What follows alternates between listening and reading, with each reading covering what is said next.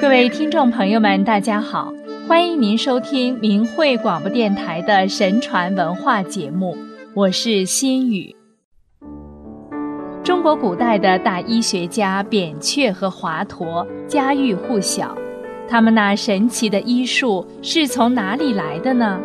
我们今天先来说说他们的故事。扁鹊是距今大约两千五百年前战国时代的人，原名叫秦越人，因其医术高超，当时人称他为扁鹊。因为上古皇帝时代有一位名医叫扁鹊。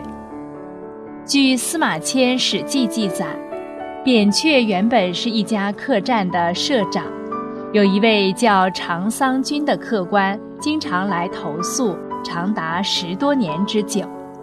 一天，长桑君把扁鹊叫来说：“我有一项秘术要传给你，但你不可告诉他人。”扁鹊答应了。长桑君拿出一包药，让扁鹊用上池之水，就是清晨还没有落地的露水冲服，接着又把一套医书交给他，并说：“三十天之后。”会发生奇妙的事情。长桑君说完后，就突然消失不见了。扁鹊照长桑君的话去做，三十天后，他可以隔墙看物，透视人体了。后人称其为动员之术。于是，扁鹊就用这个功能开始给人看病了。《列子·汤问篇》还记载了一个扁鹊换心的故事。鲁国的公户和赵国的齐婴同时找扁鹊治病，扁鹊为他们治好了各自的病后，又说他们还有先天的疾病，是属于各自性格方面的缺陷。如果两人的心互换一下，就可以互补。征得两人同意后，扁鹊给他们喝下麻醉酒，使其昏迷三天，剖开胸腔，取出心脏，互相交换，然后投以神药，成功为公户与齐婴实施了换心术。待二人醒来之后，完好如初，各自告辞回家，哪知他们却走错了家门，去了对方的家。引来两家的纷争，后由扁鹊告知其中的原委，才得以平息。这个故事现在听起来相当不可思议，两千五百年前怎么就会换心呢？还是两个活人互相交换心脏？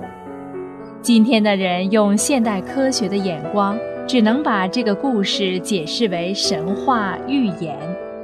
然而，古代的医学是针对人体生命的本质去研究的。如果扁鹊能诊断出公户和齐婴性格上的疾病是源于心脏，那他所透视的怕不仅仅是这个空间心脏这个物质实体，也包括心脏所代表的生命更深层的特性吧。只是我们今天的人。对此毫无概念，也就根本无法想象和理解而已。再来说说华佗的故事。华佗是距今一千八百年前东汉末年的人，在《三国志》和《后汉书》里都记载了华佗做腹部手术的神迹。华佗也跟扁鹊一样，具有透视人体的能力，被称为神目。华佗看到病人肚子里有肿瘤，就用麻沸散先麻醉病人，病患没有知觉后，再把肚子剖开，取出肠子，把肿瘤割掉，再缝合起来，涂以神膏，治愈病人。《三国演义》中还有很多华佗的事迹，如他为关公刮骨疗毒，能看到曹操脑袋中长瘤。要帮曹操开颅取瘤，曹操以为华佗要取他性命，把华佗关起来。后来华佗死在监狱里，而曹操还是因头风病而死。扁鹊和华佗的神奇医术都记载在古代医书和史书之中。从司马迁为求真实记录历史，宁受宫刑来看，这些流传下来的史实应该是确有其事的。那么，如果他们的神迹是真的，又是从何而来的呢？中国古代把医术又称为岐黄之术。岐黄是指岐伯与轩辕皇帝。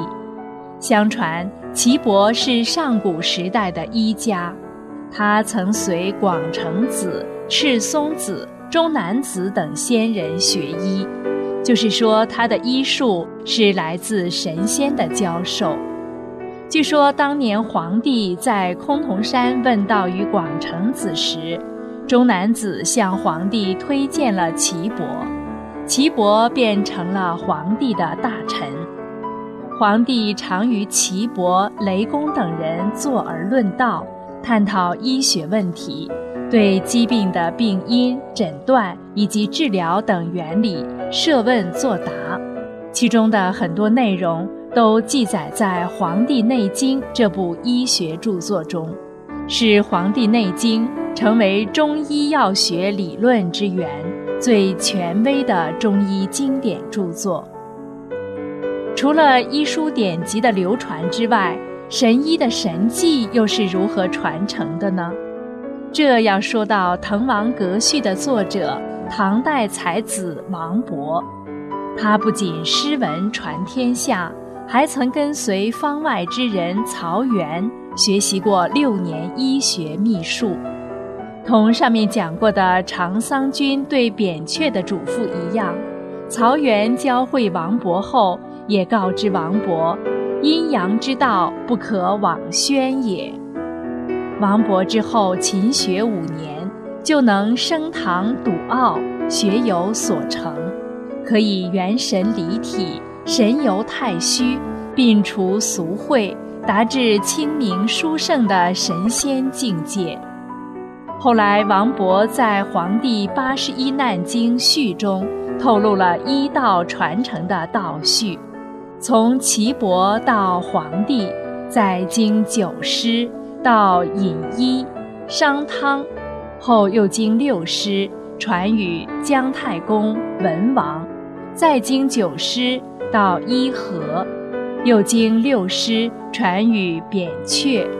再经九师传与华佗，后又经六师传给黄公，再到曹元。由此可见，真正的医道是神传给人的，在传承的过程中，能得神迹者凤毛麟角。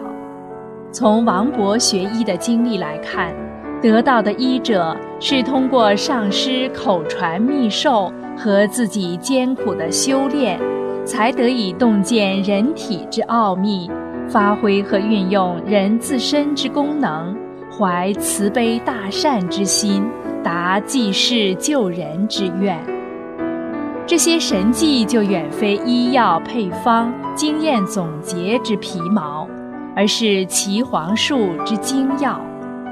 师傅选真传徒弟。则是要看其根基和德行的，如曹源收王勃为徒时，手抚摸其头，赞道：“无欲也。”因为只有有德之士，才是可造之才，修成了，才能真正造福苍生。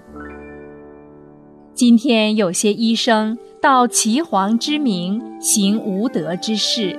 将所学的一点现代医学的皮毛作为行骗的手段，医德已荡然无存，又何来有神迹的神医？